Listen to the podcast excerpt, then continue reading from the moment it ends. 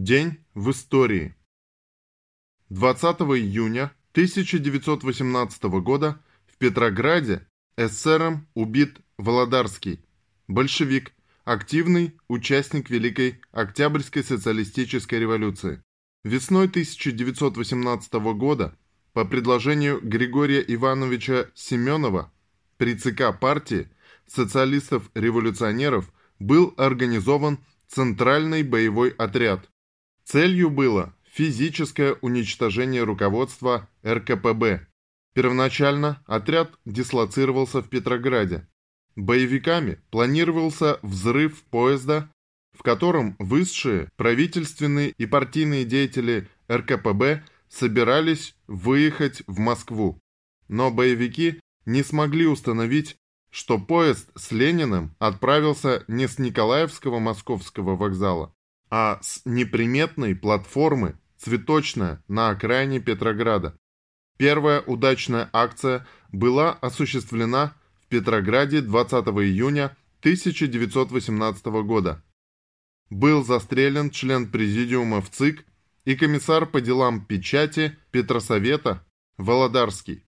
Велась подготовка к убийству председателя Петроградской ЧК Урицкого. 1931. Родилась Марина Лаврентьева-Попович, единственная в мире женщина-пилот, установившая 102 мировых рекорда на самолетах разных типов. Она военный летчик-испытатель первого класса, полковник-инженер, доктор технических наук, заслуженный мастер спорта СССР, автор книг и киносценариев. Состоит в КПРФ. В 1933 году скончалась Клара Цеткин, деятельница немецкого и международного коммунистического движения, одна из основателей Коммунистической партии Германии, активистка борьбы за права женщин. 1940 год. Свержение фашистской диктатуры в Латвии и восстановление советской власти. 1942. Ленинградские партизанские бригады совместно с латышским партизанским полком за советскую Латвию начали рейд в тыл фашистов в Латвию. 20 июня 1945 года в Москву из Берлина доставлено Знамя Победы, Накануне взятия Берлина по образцу государственного флага СССР было изготовлено 9 экземпляров Знамени Победы. По числу дивизий из состава 3-й ударной армии, сражавшейся в первом эшелоне советских войск, штурмовавших Берлин, авангардные штурмовые группы, составленные из воинов-добровольцев, стремились как можно быстрее водрузить знамя. Флаг номер 5 ставший знаменем победы, несла группа трех бойцов во главе со старшим сержантом Ивановым. Он получил смертельное ранение при прорыве к верхним этажам Рейхстага. Но сержант Михаил Егоров и младший сержант Мелитон Кантария, которых прикрывали их соратники по 756-му полку 159-й стрелковой дивизии, все-таки водрузили знамя победы. Поздним вечером 30 апреля 1945 года под крышей Рейхстага появился красный флаг, а вслед за этим было поднято еще два таких же знамени. На следующий день Знамя Победы перенесли на стеклянный купол здания.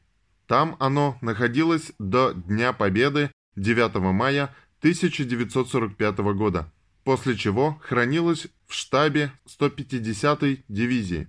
20 июня 1945 года Красное Знамя Победы на особом транспортном самолете было доставлено в Москву, а 24 июня 1945 года во время Парада Победы советских войск Егоров и Кантария торжественно пронесли его по Красной площади столицы.